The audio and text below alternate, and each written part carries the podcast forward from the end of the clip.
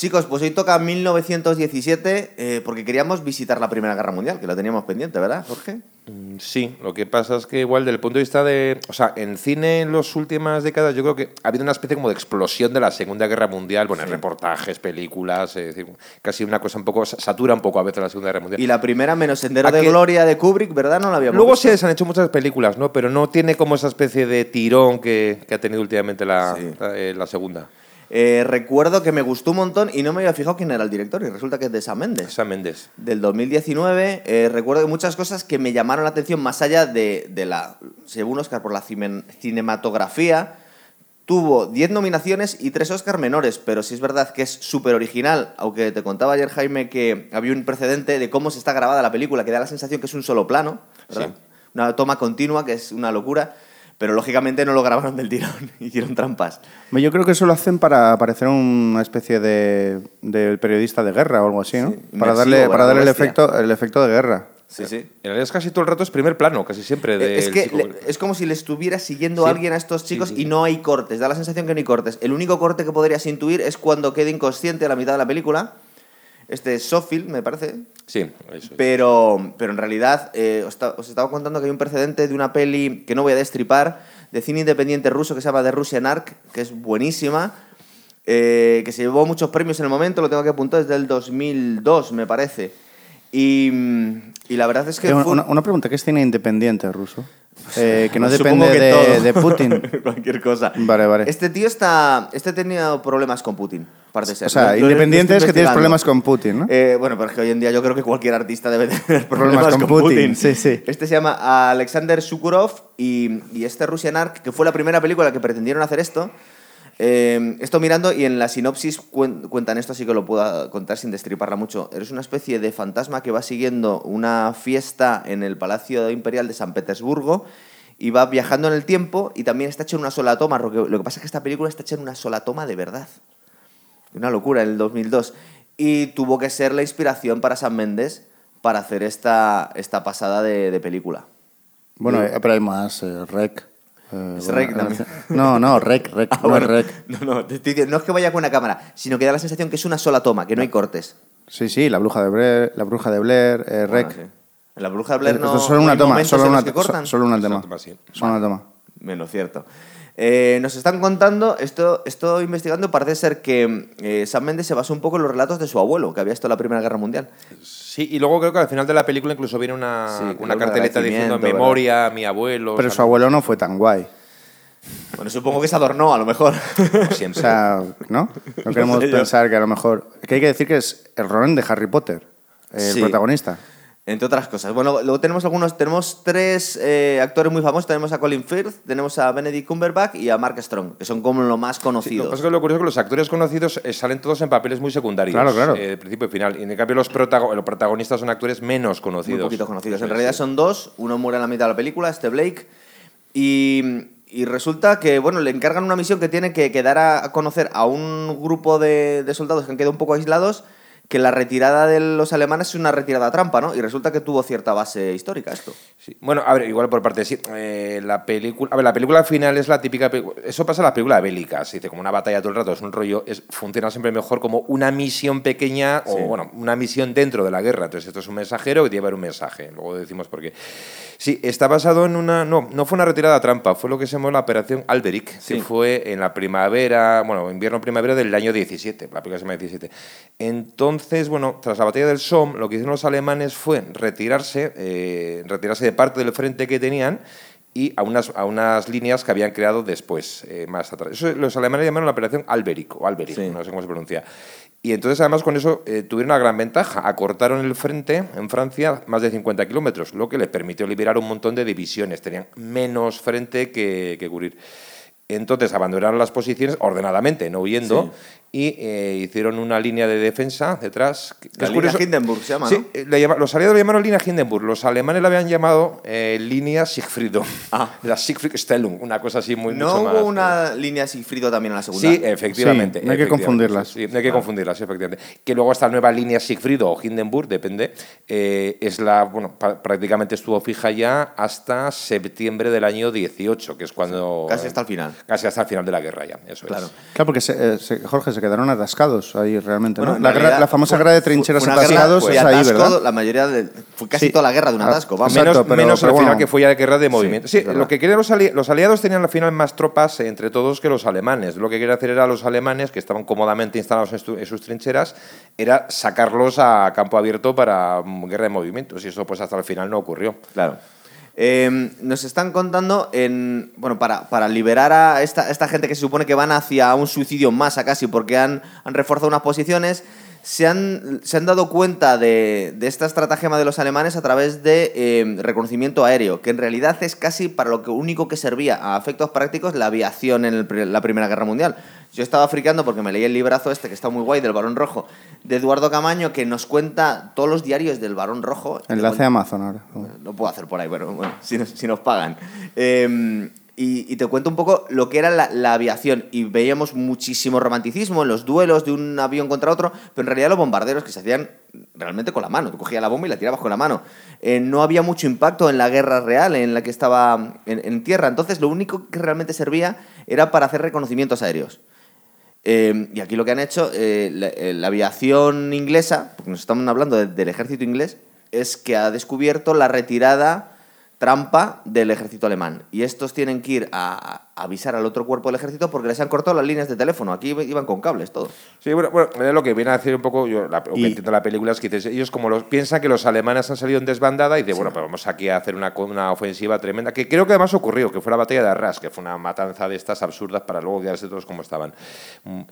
Y entonces, bueno, eh, lo que ven los aviones dices que los alemanes no se han retirado huyendo porque pero la guerra, se han retirado a unas posiciones defensivas mejores más atrás. Entonces, Y si les están esperando. Si atacáis, os van a masacrar. Entonces, claro, el mensajero, eh, Schofield, que es el Sí. protagonista, tiene que llevar el mensaje eh, a toda prisa para anular esa ofensiva. Sophil y Blake, Y que Blake, es el que los tiene a su hermano, que es un poco lo que le motiva, que está en el otro, en el Sí, otro es cuerpo. el, el- el elemento dramático. Sí, el amigo es un poco más gordito, un poco más majete y tiene toda pinta que va a morir y muere al final. Sí, porque Ron de Harry Potter no va a morir, evidentemente. Y además muere por buena persona.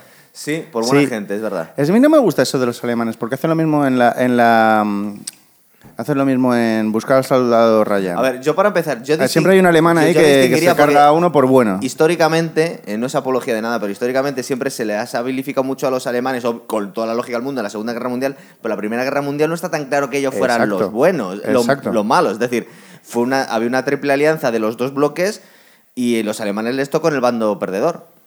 Entonces no necesariamente tenían que ser más diabólicos. Aquí eh, luego podemos debatir sobre si es buena idea o no, una vez que parece que te han capturado, rebelarte contra los tíos y intentar matarle. Tampoco los alemanes sabían si a mí les me iban parece una fusilar o flipada. no, a tío. mí me parece una flipada que se cargue ñiqui, ñiqui, ñiqui al otro ahí. Si el aviador intuimos que es una especie como de protonazi ya. Sí, o ya, sea, un, claro. un nazi Sí, es- sí, claro, 30 claro, años antes, ¿verdad? Ya es un nazi el tío. O sea, el tío no tiene otra cosa que hacer después de sufrir un accidente en el avión que le habrá dejado tres hernias discales Sí. que apuñalar, lo último, al tío que le salva la vida.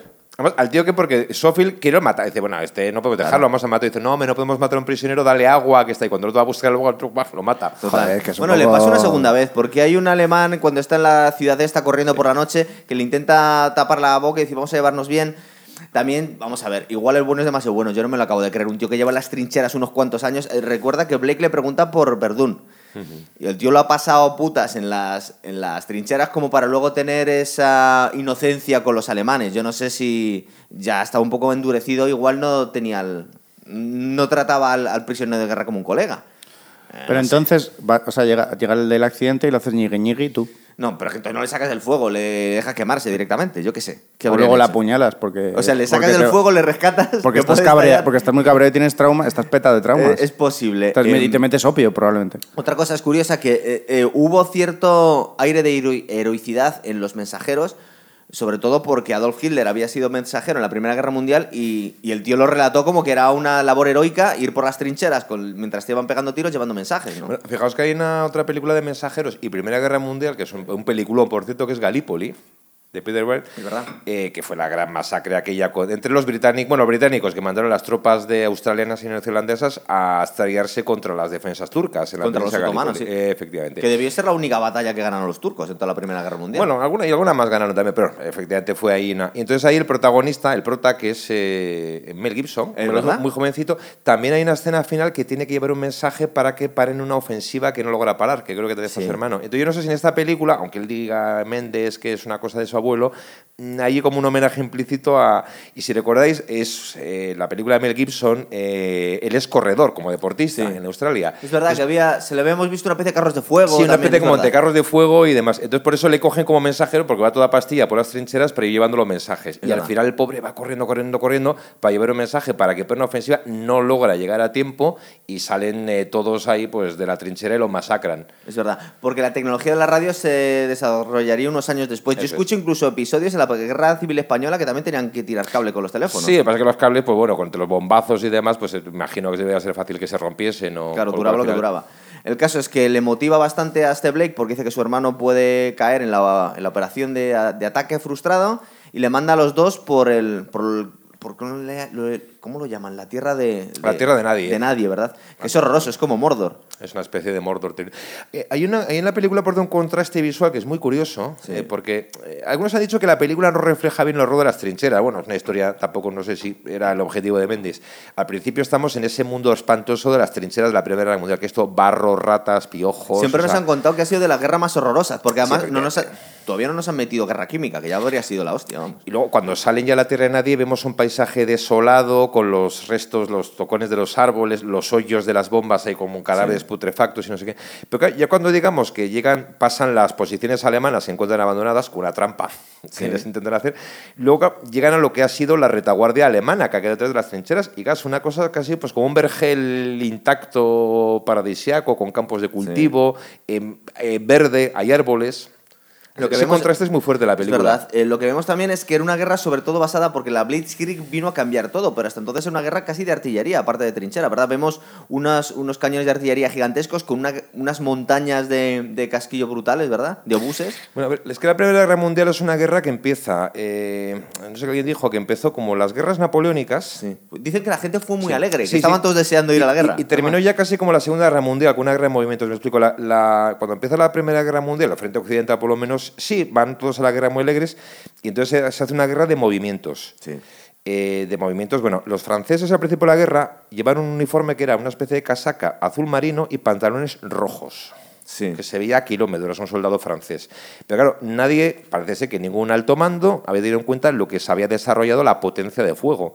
Entonces, el número de bajas en los primeros seis meses de la guerra, creo que en el frente occidental murieron casi tantos soldados, los primeros seis meses de la guerra como todo el resto de la guerra. Claro, si vas de desigual, pues... No, pero hasta cierto punto pasó un poco, dicen, con el ejército francés en la Segunda Guerra Mundial, que todavía creen que estaban en la guerra anterior. Entonces, cuando no, no te Y- actualizas suficientemente y- rápido... y- o los británicos Oye, a, eran- a- a esto de la artillería, los tanques empiezan Sí, pero eran en esta época, ¿no? eh, Pero empiezan como tanques básicos, pero, pero Estaban tienen ya, algo, hacen algo, ¿no? Hacen algo. Para que nos demos cuenta de la, de, o sea, la insensatez que había del alto mando, lo- a los británicos, eh, que no habían tenido más que guerras coloniales en el siglo XIX en el fondo, la de. Crimea con los rusos y, poco, y luego todo guerras coloniales prácticamente, eh, tenían unidades de caballería. Hay una película, la famosa hasta el caballo, de... Entonces, mandaban cargas de caballería contra las ametralladoras, básicamente. Había un general británico, no recuerdo cómo decía, que él decía que el, el arma del futuro del siglo XX iba a ser la caballería, que ni tanques ni ametralladoras, que donde se ponga un caballo y un jinete con un sable, todo maravilloso. Puto vegano. Las matanzas eran pavorosas, hasta que finalmente lo que hicieron fue enterrarse en la guerra de posiciones de trincheras. Eso es. La vida era miserable en las trincheras, totalmente. Era miserable. horrible, ¿verdad? De hecho, eh, contaba mucho el varón rojo que él se sentía, por ejemplo, un privilegiado porque también era una vida horrorosa, porque es que el, el aviador duraba eh, Sí, pero- pero- nada, prácticamente. Pero aunque era miserable la vida, era más seguro estar en las trincheras. que- Si las matanzas no era cuando estaban en las Es trincheras, verdad. era cuando mandaban a saltar las trincheras contra las ametralladoras y esas ofensivas insensatas. Es, es curioso que él contaba, bueno, el frío que pasaban los aviadores era horroroso. De hecho, iban con varias capas Sí. de, de chaquetas de cuero, eh, abrigados hasta las, hasta las trancas. Eh, contaban que durante... paracaídas. Du- Sin paracaídas. No, al final los llegaron ¿Ah, a sí? poner, pero, pero no los usaban. Es decir, los últimos meses de la guerra los, los ponían, pero era, era bastante complicado porque tenías la hélice ahí, muchas alas. Recordar que los últimos aviones, muchos eran triplanos. Sí. Entre todo eso, intentar saltar, pues era complicado. Eh, contaba el Barón Rojo que durante muchos meses, al principio, eh, los generales despreciaban profundamente la aviación. Decían que era una fricada de, de cuatro tíos que eso no servía para nada. Luego, cuando se dieron cuenta lo útil que era eh, la- lo que era el reconocimiento y saber dónde estaban las tropas, que es lo que vemos en la película, la aviación les ha dicho que los alemanes ya no están ahí, que se están preparando en otro sitio. Eh, y los duelos, estos que vemos de ases, eh, los ases eran muy raros. Es decir, este, el Barón Rojo, que creo que tuvo el récord con 80 derribos y murió con 25 añitos, eh, era, era una rareza. La mayoría de los reclutas duraban uno o dos días. Entonces, por eso tenían tantísimos derribos y, y tenían dos o tres salidas al día. Entonces, eh, porque era un mundillo que no se había utilizado hasta ahora. Es decir, la aviación se había la- descubierto hace nada. Creo que las averías eran continuas. Claro, aparte de cuántos morirían de hostiazo. Sí, porque eran aviones de papel, casi. Claro, Básicamente. claro. Que... Era tecnología recién inventada. O sea, el, vuelo de los hermanos Wright creo que es de 1903. Claro, y aquí estamos en el. Diez, diez años después. En el 14-15 ya estaban con, con aviones, con las primeras fuerzas aéreas que las estaban Bastante creando. milagrito que pudieran hacer lo que hacían Sí. de, de maniobras, ¿no? Eso es. Eh, lo que pasa es que muchos de ellos, por ejemplo, el Barón Rojo era curioso porque pertenecía a la nobleza prusiana y igual nos lo podemos imaginar también como la nobleza británica, que se lo tomaban esto como eran gente que se dedicaba a cazar, antes cuando no había guerra, pues se lo tomaban de forma deportiva. Entonces es curioso como cuando eso pasó también en la Segunda Guerra Mundial, que cuando era caído, cuando caía prisionero, mm, los rivales se trataban con muchísima caballero- caballerosidad, se trataban muy bien, se daban regalos, se permitían utilizar los otros aeroplanos. Bueno, eh, corrígeme si me equivoco, pero en las trincheras eh, se hacían como descansos para a veces jugar al fútbol. Pasó una vez. Pasó una- en las navidades. ¿Solo una vez? Sí, sí, Solo pasó una vez. Que aparte los mandos es otro cogieron mito. un cabreo, les querían fusilar a todos. sí, sí. Es, otro, es un- es otro mito. No, no, pasó. No, pasó una vez. Hubo un caso de confraternización único que fue en las Navidades del 14, Sí. eh, que, bueno, espontáneamente parece ser, una historia está que eh, soldados pues, alemanes, británicos y demás llegaron en Navidades llegaron a confraternizar. Jugaron un partido de fútbol y todo. Y bueno, creo que no se acabó con fusilamientos, pero casi. Y luego después de eso las autoridades militares se cuidaron muy mucho de que Sí, no volviese claro. a ocurrir nada parecido. Porque en realidad lo que vemos también en la película es que son chavales. Es decir, son, son niños casi. Entonces cuando veían a otra gente en el primer año de guerra que no tenían nada en contra de ellos, pues echaban de menos a sus familias en las navidades y se pusieron a jugar un partido de fútbol y a cantar villancicos. Y hay, y hay fotos, ¿verdad? De los tíos dándose la mano y pasándose cigarrillos. Hay una, Eh, pe- hay una película sobre una ello. película, de hecho, es Joder. verdad, cierto. Sí, sí. Yo pensé que había ocurrido más. No, ocurrió una vez y, y, como comentaba Jorge, quisieron fusilar a todos los, a los, pues, a los mandos bajos, como cómo podéis dejar que pase esto, que al final vamos a tener que hacer la guerra nosotros y los soldados se llevan bien entre ellos. Sí, joder, pues es otra cosa que es un mito. O sea, yo lo vi como una cosa que pasaba a veces. no- Es verdad. Entonces, como comentaba Jorge, de cuando salen ya de las trincheras y de esta explosión de una bomba trampa que le han puesto ahí, ¿verdad? Eh, vemos la campiña francesa. Sí, maravilloso. eso- estamos en Francia, sí. Y es verdad que está un poco cogido por los pelos, que justo el avión se estrella ahí. Ha faltado que estuviera pintado en rojo ya y que se saliese el varón rojo. Eh, pero es verdad que, bueno, se salva por los pelos el tío. Muchos aviadores se salvaban porque no iban muy rápido y como eran de poquita cosa los aviones, a veces te estrellabas y podías la salir bien. castaña no era muy... No, claro, era, iba despacito, entonces te podías salvar. Eh, lo que dice Jaime también, seguramente te Bueno, levantabas planeaba, ¿no? El bicho. claro. pero hecho unos zorros. el golpe debía ser importante. Y, y ahí vemos que muere este Blake de una puñalada, ¿verdad? Que Es muy dura la, la- esta, porque vemos cómo se va desangrando. Bueno, es que esa imagen hay un poco... eh, a ver, lo que decía antes. Históricamente los alemanes cuando se retiran a la nueva posición, a la famosa línea Hindenburg esta, eh, hicieron un poco eh, tierra quemada. Es decir, eh, mataron... Eso lo vemos en la película, sale, pero bueno, sale un poco light el tema. Eh, arrasaron los cultivos, mataron al ganado, deportaron a la población a otras zonas que tenían ellos ocupadas de Alemania y entonces es lo que se van encontrando estos. Eh, antes de la escena del avión, ellos llegan a un campo de cerezos. Sí, ¿verdad? Qué bonito, ¿verdad? Eh, entonces una imagen así como muy, no sé, como Bucólica. muy, muy bucólica, pero los cerezos están cortados. Y le dice Blake un poco, dice, bueno, no pasa nada, van a volver a florecer y tal. Eh, luego los cerezos van a volver a salir en una escena, que es cuando sale del río, que vemos el- las flores de los cerezos, Sí. que es una escena así como muy Es que va poética, muy no sé Bueno, es que recuerda que mm, yo quería ver ciertas similitudes porque al final es un, es un director muy particular, San Méndez. Y la película, la primera película que Yo creo que un, hay un simbolismo ahí adrede un poco, ¿no? Su O sea, primera película fue American Beauty. Eh, y Gran recuerdo pe- que película, y, y- y una, una cosa que me, me estaba recordando a la banda sonora todo el tiempo a un poco a American Beauty y resulta que es que el compositor es el Tom, el tal Thomas Newman que es el que ha hecho todas las bandas sonoras de las películas de San Méndez entonces tiene algo que ver Claro, el tío reaprovecha el material Claro. probablemente. y es curioso como es una película hay gente que la ha llamado que es el Salvar a Soldado Ryan u- eh, cruzada con el Renacido Mm. También tiene una parte de survival cuando está el pobre Ah, bueno, ahí sí. por, el, por los ríos y les está pasando fatal, ¿verdad? Hombre, pero esto está bien, porque No, es está muy bien. re- realista. Eso es. Yo lo que me meto es con el ñigui ñigui del piloto contra, contra Te pareció feo, ¿verdad? O sea, es como, tío. bueno. Porque es una imprudencia también por No, parte de que este parece- Blake, en plan de, que no me sé. parece un poquito ya el rollo de los alemanes siempre malos y... no Eh, sé, eso, joder, eso es curioso, tío. eso es verdad que se han quejado vale, bastante, ¿no? que históricamente es Pobres. un poco injusto porque... Pues era en- prusiano, ni siquiera... No, porque no sabemos de dónde era. Porque la primera, la primera guerra mundial no era lo mismo que la segunda. Bueno, sí, pero ya, a ver, ya por ejemplo, la Primera Guerra Mundial, dijo un historiador que fue la escuela de matar que preparó la Segunda, es decir, eh, la deshumanización absoluta del enemigo, No, es total, decir, el total. matar, no, no, por matar. Hablaba de la, de la culpabilidad de Ah, Alemania, porque ahí es bastante discutible la Primera Guerra Mundial. Al final, como comentaba Jorge, se tenían muchas ganas y la gente fu- fue bastante alegremente a la guerra, que es una. Sí, fue una como una especie como de sensatez aquello. ¿verdad? Eh, Sí, sí. Eh, de hecho, en recordar que con el asesinato del príncipe este de Austria-Hungría, pues como que estaban todos entrelazados y, y bueno. Hombre, hay Bueno. que tener en cuenta que, perdona, ¿no? en el siglo XIX hay bastantes guerras, ¿no? En Europa. Sí, pero desde la guerra, a ver, desde las guerras Ya napoleónicas llevaban un tiempo sin... Sí, pero, eh, habían sido como contiendas eh, breves, o sea, intensas pero breves. A ver, después de lo de las guerras napoleónicas, pues por ejemplo, la, la guerra franco-prusiana, Sí. que es la que, eh, bueno, Alemania, Prusia derrota a Había- Francia, la habían perdido un territorio, ¿verdad? Que se Sí, estaban Alsa- ahí- Alsacia-Lorena, eso es, que luego. Pero bueno, había sido una guerra de meses, o sea, intensa, o las guerras, por ejemplo, de, de unificación italiana, con batallas muy eso, pero no había habido como conflagraciones de ese calibre generalizadas. Y a lo mejor por eso los soldados fueron un poco felices, ah, pensando que iba a durar poco, ¿no? Bueno, y los políticos fueron bastante irresponsables, porque la que liaron cruzando alianzas unos con otros al final es que eh, se, se las ingeniaron para poner a toda la gente en bandos. Por- porque corregirme, ¿qué es, lo que, Europa. qué, es, qué es lo que diferencia la Primera Guerra Mundial de los conflictos del siglo XIX así rápidos, como tú dices, Jorge? Pues la tecnología y que por este sistema de alianzas al final habían liado a toda, la, a toda Europa, que tenían que... liarse Esa involucración de guerra ya total, por ejemplo, es toda, es toda la sociedad entera. Eh, pensemos que eh, la obligación de mandar a todos los hombres disponibles al frente. Hay una cosa curiosa, cuando se produce la incorporación masiva de las mujeres al trabajo en las fábricas. Eh, Obligatorio porque- también. Sí, obligatorio. Es decir, en- en- O sea, feminismo obligatorio.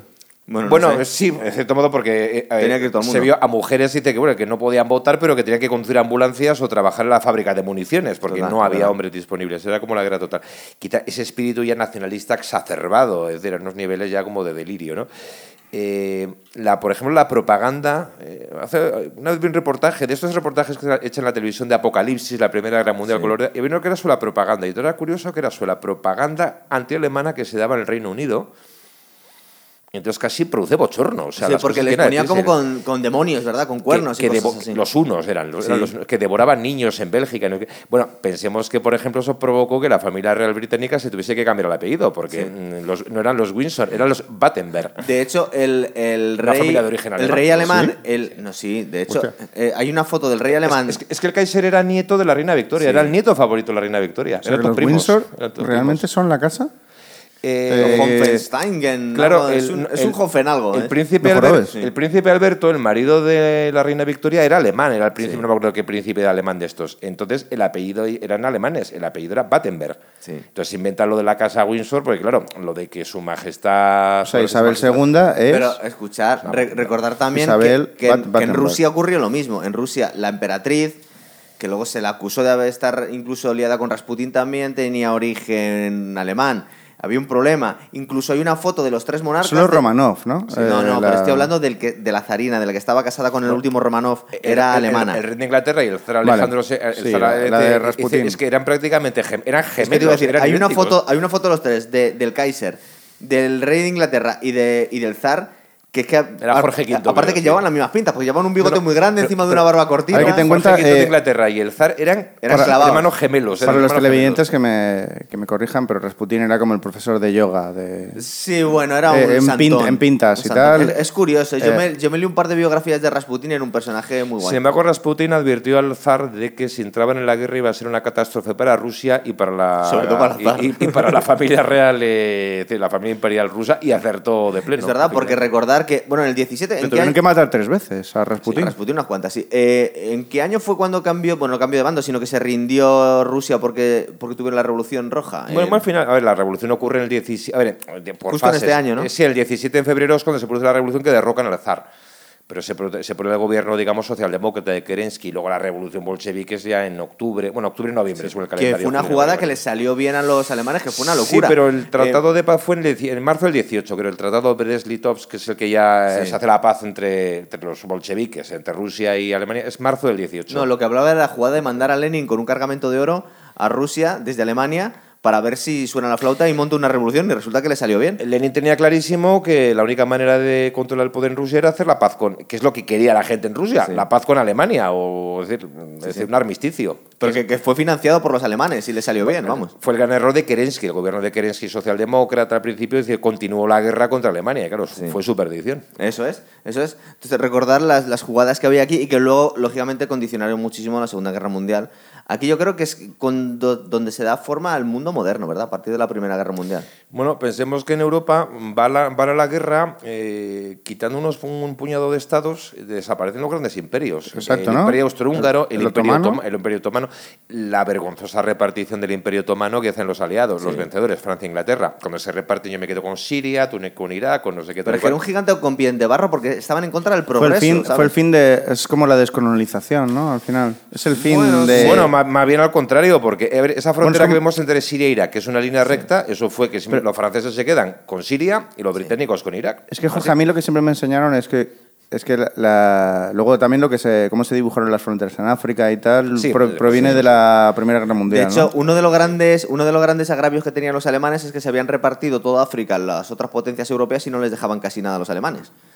Porque habían llegado tarde a la colonización. Exacto. Claro, entonces era un poco como... Que esa es era- una de las razones, ¿no? era de una la Primera las Guerra razones de tensión Mundial. que había ahí es que los alemanes decían que ellos también tenían derecho a su parte del continente africano. Claro. Y los Luego, otros no de- además, al final de la, de la Primera Guerra Mundial, eh, el Tratado de Paz está el presidente americano Wilson, que es el que eh, pone el, tra- el principio de autodeterminación. Entonces, claro, un montón, se crean un montón de nuevos estados europeos, eh, Checoslovaquia, Yugoslavia, Polonia vuelve a ser un estado independiente, eh, Finlandia. Total, verdad. Finlandia era una especie como de protectorado ruso. Los- las repúblicas bálticas. Es curioso lo que era eh, Polonia antes de la Primera Guerra Mundial y lo que, acaba- acabó- lo que acabó siendo. Es decir, le metió un par de mordiscos en cada guerra a Alemania que al final la dejó tiritando. Alemania era muchísimo más grande. Yo creo que... El imperio austrohúngaro se, de- se Es desmantela y queda pues Austria, pues que reducía una especie de país alpino y poco más. Se crea luego, pero claro, luego se crean agravios comparativos, es decir, por ejemplo, estados, es decir, en Checoslovaquia queda población alemana, los, los sudetes.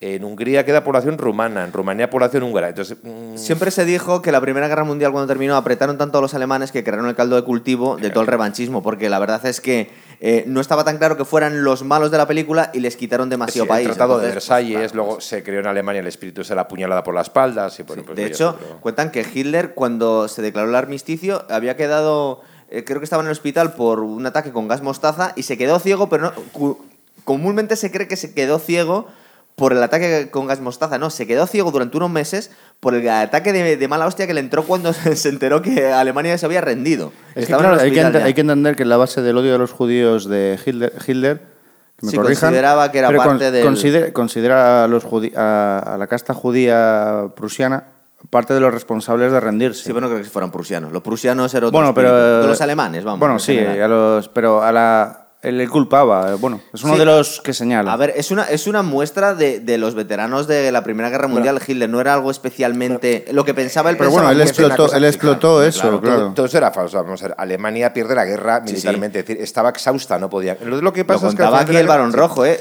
Lo que hacen todos estos militares que habían eh, llevado la guerra hasta final a Alemania, sobre todo eh, Hindenburg y sobre todo el nefasto Ludendorff, que fue Sí. nefasto ese Pero mal personaje, bicho ese, sí.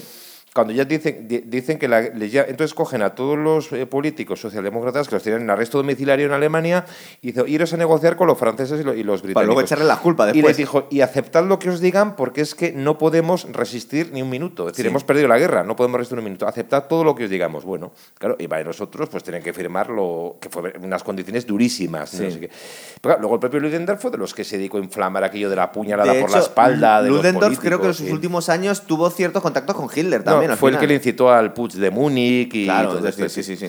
Igual que Hindenburg está bastante asustado y creía que le podía controlar hasta que se murió. Muchos historiadores consideran que fue un error que, la, es decir, que el armisticio no lo firmasen los militares. Sí. Incluso algunos piensan que Alemania tenía que haber sido ocupada militarmente, que por Sí. lo hubiesen ocupado sin gran resistencia. Los alemanes perdido la guerra y se acabó. Pues, por ejemplo, eh, el, no sabemos que- hasta qué punto era significativo la, la opinión que tenía Hitler de, de- del- lo que era del, del ejército alemán que estaba a pie de, de- de trinchera, pensando que en realidad les habían vendido, que era un poco el, el conocimiento que tenían. Pero, por ejemplo, Balón Rojo llevaba dos años diciendo que iban a perder, que tenían que, que tenían que firmar el armisticio, porque en el 18, que es cuando muere, estaba con aviones muy inferiores y que al principio habían hecho una masacre, la, no se llama la Luftwaffe, tenía otro nombre, pero que habían tenido superioridad aérea los alemanes, pero los dos últimos años no aguantaban nada, es decir, ya se daban cuenta que no podían ganar.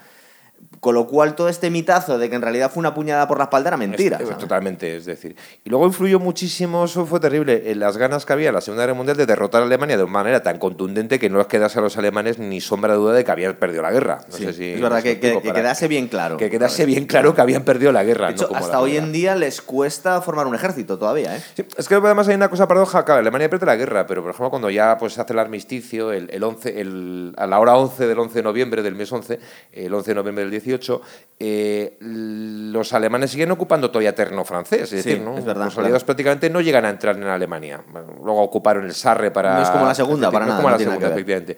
Entonces, eso alimenta, luego además se, provo- se provocó una revolución en la Alemania, no olvidemos. Es verdad. Que es la, la revolución espartaquista, una revolución comunista. Yo creo que hay, algunos historiadores piensan que hubo también cierto miedo a los aliados. Es decir, bueno, vamos a hacer un armisticio para liberar al ejército alemán y que el ejército alemán pueda ir a sofocar la Eh, revolución. eh, que la revolución comunista fue, Claro, fue, eh, eh, fue pareja con, ¿Con la rusa? con la rusa. O sea, te- eh, tenía claro. una conexión. Sí, totalmente, claro. De- de Lenin. Sí, con, sí, con- con Rosa Además que tú piensas que es que los O sea, alemanes... se, co- se coordinaron con los bolcheviques. Sí, bueno, eh, claro, es que, a ver, eh, el momento. a- a- a- vamos a ver, eh, los comunistas, los partidos dicen, concho, en Rusia hemos hecho. eh, la revolución Entonces, hemos podemos apoderado". decir que Alemania consiguió, lo que hablábamos antes, Alemania consiguió que Rusia saliera de, por de la guerra, o Rusia consiguió que Alemania con esa revolución... No, mm, porque la- la ¿Quién revolución o alemana sea, no ¿quién, llegó- quién no, consiguió no. qué? No, vamos a ver, en, en, A digamos, los alemanes les salió muy bien la jugada, yo creo que mejor de, de lo que se esperaban, porque Eh, mandaron a Lenin con muchísimo dinero y consiguió ah, pues, hacer caer al, al gobierno del Por zar. que en ese momento Al revés no salió. Se producen dos revoluciones que fueron sofocadas, por así decirlo, a sangre y fuego. Claro. eh, En Alemania no, no prosperó la Claro, revolución. una es la, la- la revolución, eh, la revolución de Alemania, que fue, y otra que se dio también en Hungría, con Bela Sí. O sea, en Hungría también se da una revolución bolchevique. Lo que pasa es que las dos son, digamos, con la- las tropas liberadas del frente por el armisticio, son las que sofocan la revolución aquella. A ver, seguimos, seguimos con la peli, luego seguimos parando. En este momento, eh, Softfield, que es el que queda, eh, le, le. Bueno, justo aquí Sí, es o sea, ma- el, el- el aviador mata... mata Eso ¿Cómo se es. llama el otro? Blake, Eh, Blake, mata a Blake. Que, que- Le da la que El carta- hermano, es, es el que tiene el hermano. hermano, En sí, el- su- su- su el hermano- hermano que le voy a dejar para el final, pero el hermano de Rob Stark. Eso es. Eh, le hacen ñigui ñigui a... Sí, ¿A Blake? es un poco pardillo. Blake y, y aparece ¿Es buena persona? Mark, Mark Strong con un grupo de soldados que están intentando. Bueno, no saben muy bien dónde van. La verdad es que aquí la gente está un poco perdida porque vemos aquí movimientos de tropas que no saben muy bien dónde van. Porque, claro, como no había. Como todo era por líneas de teléfono que quedaban cortadas, estos tíos están bastante perdidos.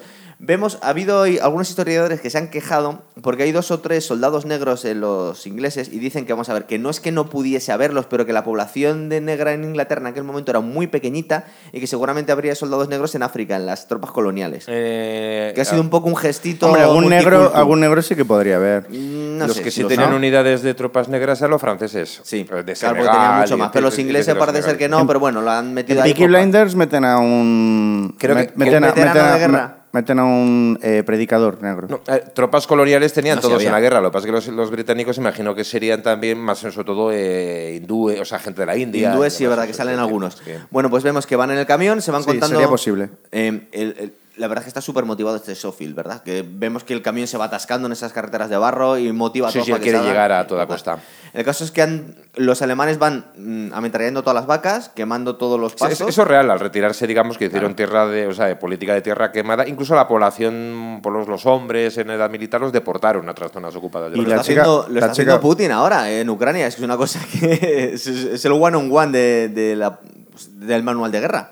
Se suele hacer siempre. Entonces, eh, Pero recuerda Putin que- está... bueno, es que nos pues, metemos no, en... Dicen que se está llevando a población ucraniana para dentro de Rusia. Ahora ¿Pero población ucraniana de etnia rusa o de etnia ucraniana? Seguramente no pregunta, se lo lleva a todos. No sabemos qué está pasando. diferencia, ¿eh? Ya nos enteraremos dentro de unos años. Ahora mismo no sabemos qué está pasando ahí muy bien. Pero sí es verdad que yo sí he oído que hay informaciones que dicen que se están llevando a la población también ucraniana para, para Rusia. El otro día en Tinder conocí a una ucraniana eh, de, etnia, de etnia ucraniana y me dejó muy claro que hay etnia rusa. O sea, un testigo directo. Ojo, pues si te pones desde un Un punto de testigo- vista histórico no está tan claro, ¿verdad? Porque el- el- los Rus de Kiev y los Rus de Novogrado Hombre, son- yo- bueno, pues hombre, si te remontas yo- a mil años eh, ya claro, ya te cosa, vas eh, atrás. Eh, yo estuve, yo estuve en Letonia, yo estuve en Letonia, que es, Que un- no les es otro, es otro tema. Estuve en Letonia en 2005 y en el autobús tenían una fila para gente rusa y una fila para gente letona. ¿eh? Sí. O sea, cuidado. Es que en O estos sea, países... eso, lo vi, eso- eso lo vi yo de Todos primera los persona. países del telón de acero tienen cierta antipatía por los rusos en general. Es que se- ellos- ellos rusificaban, ellos rusificaban Sí, mucho. Total, claro. Eh, ¿Dónde estábamos? Ah, bueno. eh, Sí, El camión de- atascado en el barro. Y, ¿Y cuándo llega eh, a la ciudad francesa con la chica francesa? Si estamos casi ahí. Lo que pasa es que vamos despacito hoy. Eh, se me está yendo Hombre, es que hay que describir un poco, hay que Claro. contextualizar. El caso es que ve que el camión queda atascado del todo, intenta cruzar a la ciudad que está en ruinas y han- hay un, un puente que también está destrozado, que es una cosa también que se hace mucho en la guerra. Básicamente tú vas destrozando los puentes para entorpecer el, el camino a los... Va a ocurrir que con la presa, con la Bueno, la presa ciudad- esta de... Sí, la- la- parece, el sí. pueblo se llama Ekust. que- Ekust, de No, verdad. además el pueblo existe realmente. Por lo que de estas cosas ya de puntualizar y sacar Sí, claro, dale, eh, punta. ¿Qué más cosas están Está- mal? He estado Jorge? mirando. Es que Jorge nos mirando- estaba contando, he estado chicos, mirando en internet y la Jorge de se perdió, espera, No tiene río. Jorge se perdió el programa de Very Hard y hubiera, le hubiera gustado estar aquí con Guillermo destripándola también. Pero le, Entonces le ahora habría, vienen con le habría entrado urtecaria. Sí, no, pero bueno, la ciudad, la ciudad está arrasada. No, no me queda muy claro si la ciudad está arrasada por los bombardeos o porque los alemanes le han pegado fuego al retirarse. En la Pero siguen ahí, los alemanes. Sí, luego hay como han, dejado, unos- han dejado unos retenes ahí para. ¿Verdad? Eso es, sí. Hay un par de alemanes. El primero, eh, creo que es una especie de francotirador que coincide con él, le pega un tiro y queda inconsciente. Eso es. Que es, eh, para el- el ojo inocente, el primer corte que hay en, en el plano. Hasta ahora parece una única toma. Es una Sí. locura. Se despierta por la noche y tiene uno de los. eh, lo han llamado dos Sofil Run, que tiene un, un par de planos en el que sale corriendo, huyendo de las balas, a- aquí por la noche. eh, que hay pocos alemanes. También uno un poco pardillo que le tapa la boca y le dice, ¿te estás callado? Y dice, sí, vale, me estoy callado. Y luego, claro, luego dice, inglés, inglés. A la mujer francesa que vive todavía en un sótano con, Con el un niño, sí. le da. Mira, yo se lo he visto un poco innecesario, como para hacerle un poco, o sea, como para hacerle más de buena Bueno, hombre, persona sí, ya. sí, pa- heroico, pues sí. Sí, un poco de De todos modos, toda esa Hombre, parte sí, de, la, bueno. de la ciudad de llamas tiene un punto como de, no sé, como onírico, o sea, como, Sí. si- como algo, tiene un punto de irrealidad toda esa parte, Claro, ¿verdad? por eso- por las, eso digo- las sombras de esas sombras. Por de- esos, esos, esos mm, momentos en los que la película mm, afloja un poquito de ritmo y escuchamos la música que nos recuerda a American Beauty, también lo mezcla con un punto un poco poético. Por eso no es la típica película bélica. Es decir, por eso, y por eso hay gente que lo compara también con El Renacido, porque en este momento es una película de supervivencia. Es este hombre corriendo. eh, Sí, en ese aspecto sí. ¿Verdad? No es no es Salvador Ryan todo el tiempo. No, vale. Vale. Em, ¿Y qué tenemos aquí más? y Eh, para salvarse se tira al río. Eso es, para salvarse al final se tira al río, que aquí sí que es el renacido totalmente, ¿verdad? A ver, Sí, yo no sé si hay un simbolismo, el, el rollo del agua, el bautismo y no sé qué, porque por ejemplo, a todo esto se tira un río, se tira no sé cuántas horas eh, inconsciente y luego se despierta y nos ha ahogado entre medias. Es verdad. Ni Bueno. tiene una hipotermia, que Ni nos tiene una hipotermia, que eso es. hay en Que Francia. haga un break para decir, Norte de Francia, marzo, abril hace frío. que haga un break para decir que es renacido me parece un poco una flipada, pero bueno. Pues un día hacemos un programa al renacido. Pero fijaos que hay, hay una Aparte cosa... de que Jorge va mucho al campo, igual no puede decir el realismo. Lo del que oso así ni de coña. Él yo se- creo. sé si se encuentra osos, Él se tira al río, digamos, en una ciudad en llamas, que es el- en el infierno totalmente. Total, y luego cuando se despierta está en un paisaje como primaveral, precioso, y está cayendo otra vez-. Sí, sí, como una música, los pajaritos, y otra vez están cayendo sobre el agua del río, está cayendo las flores de, De los, de, de- de los, de- bueno, de los cerezos. De los cerezos, es Hemos visto los cerezos antes. Estamos en Japón, es verdad. Sí, parece que una cosa japonesa, sí. Y de repente eh, ese bucolismo se rompe porque una esquina, en uno de los troncos, hay un montón de cadáveres de alemanes e ingleses eh, putrefactos. Que tenía que hablar eso. Es como... Pero sale al bosque y escucha una música angelical y están todos los soldados en silencio absoluto, ¿verdad? Escuchando cómo canta este tío. Que no sé si es una canción religiosa, semi-religiosa, ¿no? Eh, sí, esa canción además tiene una cosa muy curiosa porque sale A mí me suena, ¿eh? Sí, es que salen, salen varias películas estoy investigando. Es una, eh, es una canción del folk religioso estadounidense, aunque aquí son británicos, Ah, escoceses. Porque aquí no salen ni franceses ni americanos todavía. No, no, no, no, no. Eh, no sé si es la, bueno, la chica francesa, pero que no. Eh, la peli- la- el, el título de la canción, si no me equivoco mal, es algo así como Hay en Apure, eh, se me ha ido de la cabeza. Bueno, da lo mismo. Bien, caso- bien, viendo yo, este yo- yo soy un pobre, yo soy un pobre peregrino. Sí. Entonces es una canción del folk religioso, es una canción religiosa de eh, es del folk americano. No Entonces- será anacrónica.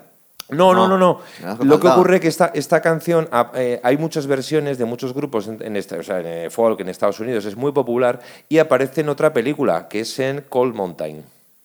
Eh, ¿Se Ah. la de Cold Mountain de Miquela? Me se me ha venido Brookback Mountain. Y dice, no, esa no. no, Cold, Cold Mountain es la his- vale, bien. que hostia, ¿cuál es, Cold cuál es de Mountain. Brokeback? Es la de. No, no, es no. la del de actor este que murió de. Batman, No, Super Cold, Holland. Cold. Mountain es una película ambientada en la Guerra de Secesión de Anthony Minghella, Es el del paciente inglés, para entendernos. Es verdad, que sale Nicole Kidman y Hugh Nicole Kidman y Jude Law. Pero el paciente inglés es una película buenísima, súper aburrida, ¿verdad? Es muy, es larga. Bueno, pues en esa hay una Es escena. en que todo el mundo dice que es buenísima, pero que no te la veas. Pero, bueno, pues en Cold Mountain esa, esa canción sale en una escena además muy, muy relevante porque hay como unos eh, desertores que han huido, digamos, a los montes Apalaches para no tener que ir a la guerra y una milicia sureña que los busca. Entonces, cuando la milicia los captura, eh, estos músicos desertores cantan en esa canción, que uno de ellos es el actor este irlandés, Brendan Gleeson, Sí. y entonces cantan en la película de Cold Mountain esa misma canción. Mira, otra fricada. ¿Te acuerdas de cuando hicimos el programazo que aparte aprovecho y hago un enlace de Dash Boat? Sí. La canción que cantaban en Dash Boat era It's a Long Way to Tipperary, que era una canción inglesa. Sí.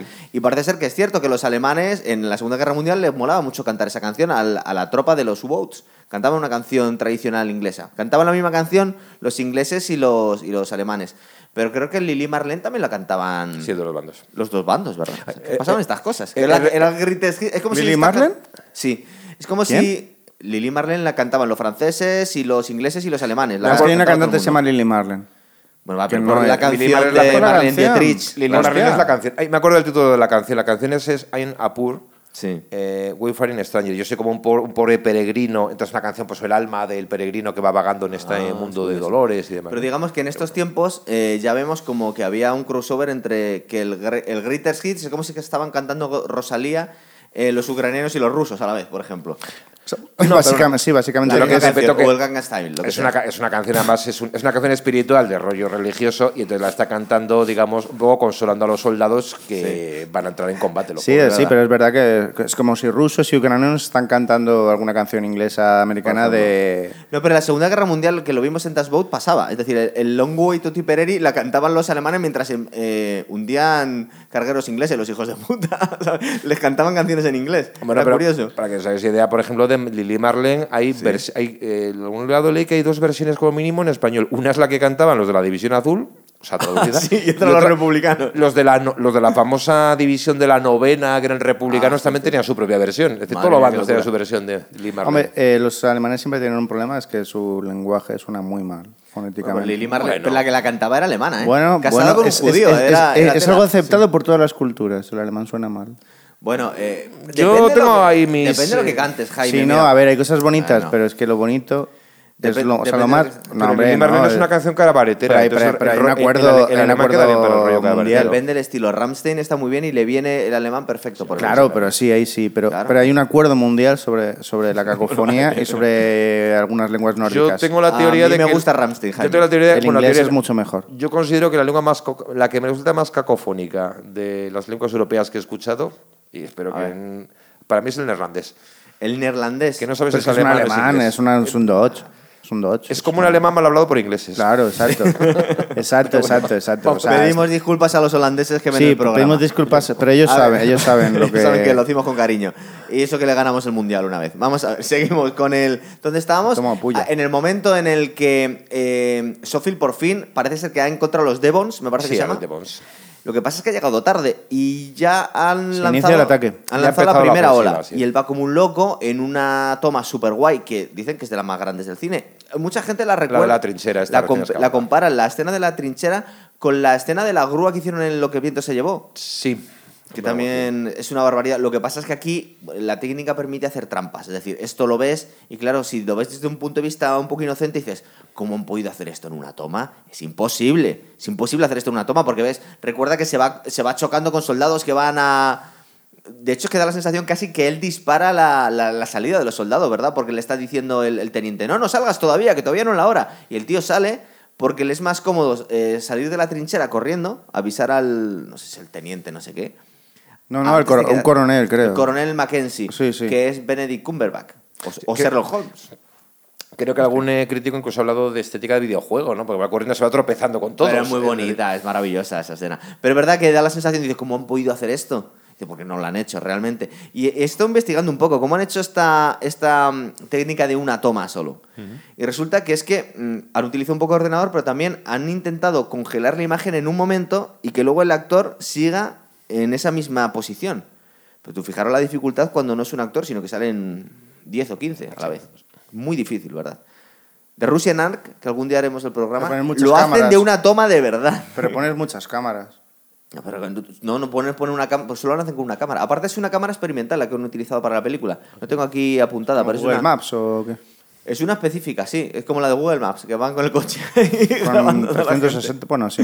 Es pero-. No, no, pero es una, es una sola cámara, tío. La que está A mí, a mí esa parte me gustó mucho. pues, pero al final, al final el coronel llega ahí, el coronel pasa de él al principio. Le había advertido Mark Strong, recordar, que le dice, busca testigos Sí. porque igual el tío aún así quiere mm, lanzar el ataque. Y el tío no le quiere decir, hombre, pero si una, una, una nota firmada por el general dice, aún así, cuidado.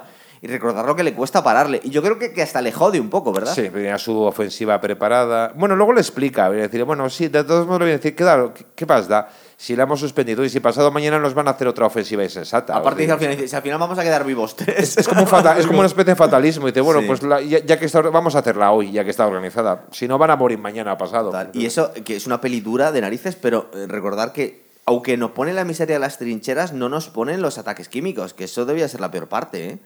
O sea, Es los verdad, ataques de eso con no gases, se habla. Tela.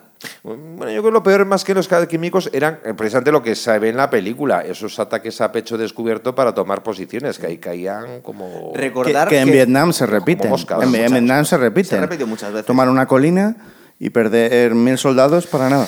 En eso además los británicos eh, eran especialistas en eh, esas ofensivas. eh, una- en la- esto fue poco antes precisamente de los hechos en que estaba hasta la película. O sea, La- la- especialistas en joder su tropa. Sí, la- Sí, la- bueno. horrores como la batalla del Somme. Es Sí. decir, que era, pues para, creo, para después seis meses con no sé cuántos. Es que, Jorge, corrígeme, pero- Centenares de miles de muertos para avanzar ocho kilómetros de frente. Corrígeme, pero la. Primera Guerra Mundial es famosa por eh, eh, el poco interés que tenían los altos mandos por su, el poco valor que le daban a su tropa. Y eso cambia, me han dicho, me han dicho que eso cambia un poquito luego en la Segunda Guerra Mundial. Bueno, ya, ya se dio, por ejemplo, el año 17, aquí es el punto de vista británico, para los franceses el 17 eh, fue eh, una especie de año de transición porque hubo unas batallas horriblemente sangrientas, en la- eh, una que se conocía como el Camino de las Damas y no sé qué. Entonces en el 17 se produjeron eh, una serie de motines muy fuertes en el ejército francés. Sí. Pero, o sea, motines, en gran parte del frente se amotinó la tropa.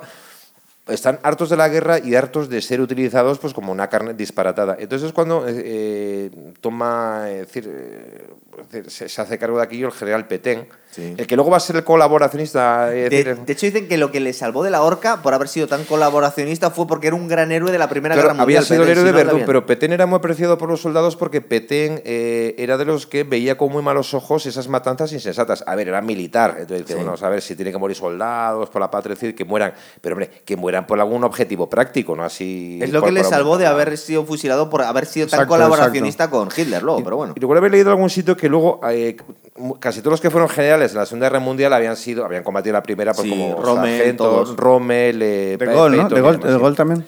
Eh, Pero de, por- de Gol que era puede que de joven quizá. debía ser un no sé si ser chusquero, muy- ¿eh? No era nadie del otro mundo. Entonces, algunos de estos luego en la Segunda Guerra Mundial eh, pasaba también con el general alemán que era Guderian. eh, eran pero famosos. Guderian fue casi el más grande que pero, tuvieron los pero eran muy apreciados por la tropa porque eran renuentes a perder hombres por perderlos. Sí. Eso le Rommel pasaba, por ejemplo, a Rommel, a, a Patton, curiosamente, y otros. Guderian, sí. Entonces, era porque ellos mismos, como militares, pues, no sé, como tenientes o capitanes jóvenes, habían, se habían quedado espantados con esa matanza inútil, sobre todo insensata. Muchos estaban traumatizados. Incluso dicen que, mira, estaba viendo yo hace poco otro, otro documental más sobre Dunkirk y decía que es que Hitler tenía una tara con lo que eran con los pantanos de, de la zona de Dunkirk porque lo recordaba él y decía que ahí se iban a empantanar los tanques, que mejor tirar. Es decir, todos los, los líderes de la Segunda Guerra Mundial habían hasta la Primera. Sí. Churchill tenía un trauma muy grande con los desembarcos. De hecho, estuvo intentando parar el desembarco de Normandía. Fijaros que tardaron, que tardaron dos años en hacerlo. Y aún así, el que más pegas puso fue Churchill. ¿Por Bueno, qué? Porque que- se acordaba de Galípoli, que que, le costó de alguna cargo. forma se lo, Le se costó, en le cara costó a el cargo ¿El que Galípoli es Dunkerque? No, Galípoli fue la gran... Que la cagó, la cagó, ¿verdad? Eh, sí, fue recomendación de Churchill en la Primera Guerra Mundial. Murieron como... Pues, pues lo que os hemos ¿Galípoli dónde está, antes, perdón? En, en Turquía. Galípoli es, es la, es la Turquía europea, entonces es esa península que cierra eh, el acceso al mar de Mármara, donde está luego constantemente. La idea, Sí, la- vale, la- la idea vale. estratégicamente era brillante, era tomar los estrechos de los Dardanelos para bloquear el acceso entre el Mediterráneo y el, y el mar eh, Negro. Vale. ¿Qué ocurre? Que el ejército británico, pues con, y los franceses también, con absoluta arrogancia, dice, bueno, pues vamos a tomar esto que son cuatro turcos Son cuatro sables". turcos, Se encuentra que el ejército turco mm, se había entrenado, había sido modernizado por los alemanes En el último y momento, estaba ¿eh? bien dirigido, no, pero era, un ejército bastante competente. Y les dieron, digamos que les dieron para el pelo. El desembarco fue una chapuza y un fracaso. Y entonces lo que hacen es lo de aquello de sostería y no y durante meses y meses y meses intentan tomar la península aquella con una mortandad pavorosa. Es verdad, fue- cierto. Eh, bueno, al final de la. Esto ya hemos llegado a la final de la película. ¿Qué es lo que tenemos? Eh, que consigue por fin parar el segundo ataque, Sí. la segunda oleada. Bueno, eh, a medias, porque ya da orden de retroceder, pero ya con vemos sí, a volver, pero con Y mucho encuentra muerto, al hermano. Encuentra a Rob Stark, ¿verdad? El hermano. Robert Stark, una mierda de papel. Eh, en general, dices. No, digo Robert Stark. Es que aquí los actores conocidos. Que menuda mierda de papel, digo, para 10 Pero dices, minutos. en esta película o en, en general, en esta película. Sí, 10 no, en esta 10 peli. minutos, dice, y dos, tío. Pues menuda mierda, Pero ¿no? es que aquí los. Tampoco tiene una expresividad el chico así como. No, es tu papel, wow, wow, wow. Bueno, aquí- Después de la escena del siglo, Aquí wow, wow, es wow. que hemos hablado mucho de Juego de Tronos. eh, hay una parte de Juego de Tronos que el casting no es muy allá, ¿eh? Entonces, eh, este Es igual que es. un no, me parece un poco triste, la verdad. Pero bueno, pero es que Eh, realmente aquí los actores más conocidos salen muy poquito. Pero Colin Firth, hostia, Sí, pero mola no- mucho. pero Sí, pero sale- es, es el que se le encarga la misión al principio, pues sale tres Oye, minutos. entonces, en ¿qué os parece? ¿Qué os parece el actor eh, que hace de. ¿Cómo se llama el actor que hace de Ron en Harry Potter, que es el protagonista? ¿Cómo se llama? Pues la verdad es que Eh, debe yo- ser el papel de su vida. Si es, que ni os si es que no os acordáis. eh, Sí, es George eh, McKay. George McKay. George ¿Qué os parece? Ah, Lo sé porque lo he mirado. ¿Qué os parece? esto, ¿no? Os- yo sé que este ¿lo tío en la vida real se lió con Hermione, de verdad. Creo que al final Wow. fue su novio. No jodas. No lo consiguió Harry Potter, lo consiguió este tío. Hombre, es que. Pero iba de tonto. Bueno, Pero bueno, ¿qué os parece como, tonto, eh, ¿qué os parece como actor? O sea, eh, pues, ¿merece la sobre pena? todo con esta película, ¿no? Sí, hombre, es el papelón Sí. de su vida, no me jodas. Sí. Hombre, básicamente tiene todo el rato casi la misma cara. Esa cara un poco así como, no digo al helado, pero como estupefacto todo el rato. tiene que ir corriendo. Pero ¿es, es la cara que tendrías si estás en Hay, esa situación? hay un par de momentos que nos saca de quicio. Cuando está. eh, cuando le mete prisa a Mark Strong porque se queda con el cadáver ahí diciendo, bueno, pero vámonos.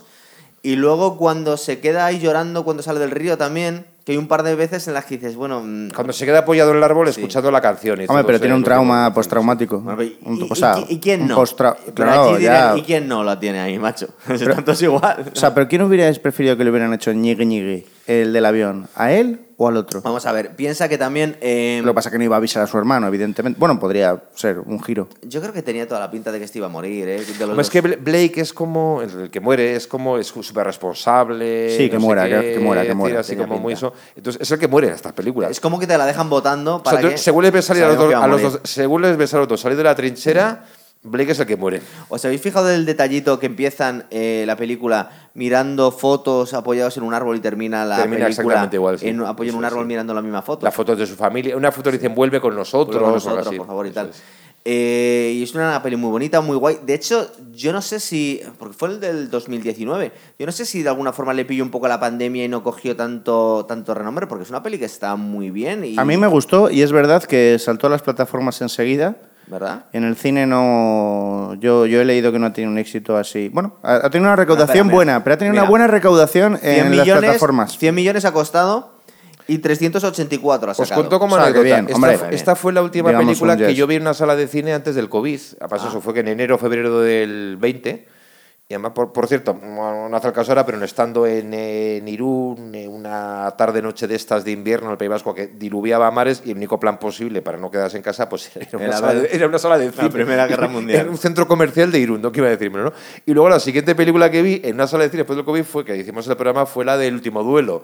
Entonces Sí. yo, curiosamente, esta película me he acordado porque cuando estábamos con las salas de cine cerradas, me acordaba que era la última película que había La visto en primera sala de cine la antes de bueno, las la pandemia, los... Esa suerte que tuviste porque a mí me hicieron ver para el programa Tenet y todavía no se lo perdono a los que me hicieron verla. Dios mío. Sí. Hay que decir que esta película, eh, esta la vemos ahora mucho Nolan, en, en plataformas. Nolan, Eh, ¿no? sí. Esta película tú la ves en pantalla grande de cine y claro, es, Sí, mola mucho, pero- es tremenda, o sea, no. Y eh, bueno, las escenas de Tenet son tremendas, pero, pero, pero es una puta drogadicción. Perdona, Eh, perdona. Tenet a mí me parece un, un Un- fraude, la un verdad. una mierda. Perdón. Sí, sí, no, no, sí, mucha gente. sí, mucha no, gente, pero ¿se puede decir esto en YouTube? Sí. Una mierda. Es que las películas Lo que con acertijo yo- no me gustan. Lo que no hay que hacer eh, es intentar no soltar tacos en los primeros 15 minutos del programa porque me desmonetizan. A partir del minuto 15 podéis decir todas las Yo, burradas. yo lo que no, yo lo que no entiendo de Tenet es, eh, se basa en, el- hay una especie como de acertijo eh, que se encontró en Pompeya, que es el de Sator, Tenet, Ópera Rotas, entonces lo- va poniéndole eso. Entonces yo no veo ninguna relación entre eso y la película. Pues es que Es ni ellos lo saben, ni, ellos lo saben. no.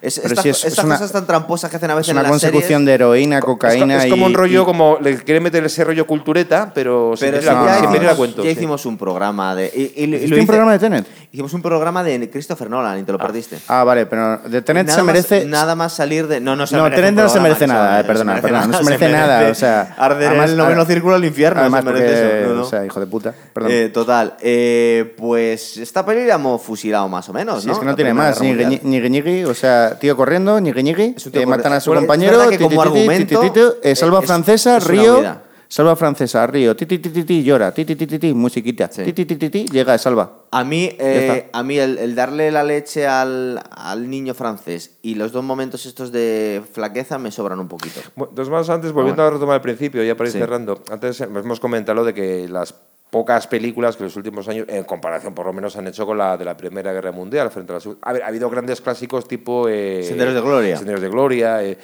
eh, sí, es- ha quedado como más en segunda, aparte, por ejemplo, la película de Gallipoli, Sí. que fue, en su día fue un gran clásico. Luego está la película que no recuerdo el nombre ahora, que es la de Steven Spielberg, la del caballo, que Ah, no me acuerdo. bueno, la historia del caballo Sí. que sobrevive y demás.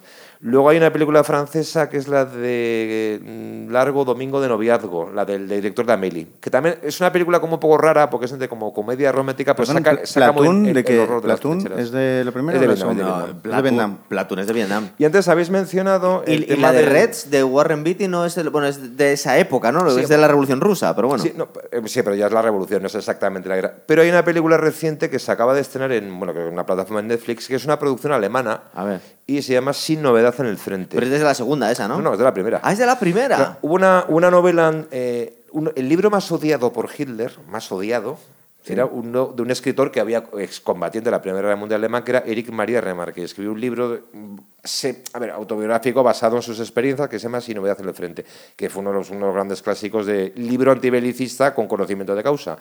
Este libro, bueno, Hitler era, le había dado orden, según tomas el poder, de quemar todos los ejemplares. claro. De esta película se han hecho varias versiones. Hay una de los años 30 clásica, Sí. luego una setentera bastante prescindible y se acaba de estrenar una versión nueva en Netflix, que es eh, una Sí, producción, una producción alemana. está en el top, ¿eh? O sea, sí, sí, sí. sí. yo- pues yo ¿Cómo se llama? Sin noticias de... Sin, Sin no- novedad sin al novedad frente. en el frente. Yo estaba pensando que era de la Y segunda. aquí vemos el punto de vista alemán, muy crítico con la guerra y demás. Sí, Con claro. lo cual, Bueno, en general. eh, no si habrá un interés renovado, ¿no? Por la guerra Claro, otra vez. verdad. Pues vamos a ir pensando la próxima que hacemos. Eh, ¿Tenéis aquí algún antojo que siempre Eh, mola y dejarlos? Tenet. No, Tenet no, Tenet no va. Ya hablamos en su momento y para ponerla a parir. De- desde un punto de vista histórico, que tenemos aquí a Jorge, ¿qué podíamos. Peaky Blinders algún día, Jorge? Bueno, cuando termine de verla. Ya has empezado, He ¿no? empezado a verla. Pues por ejemplo, una de esas, ¿vale? Venga, chicos, venga, hasta otra. Hasta luego.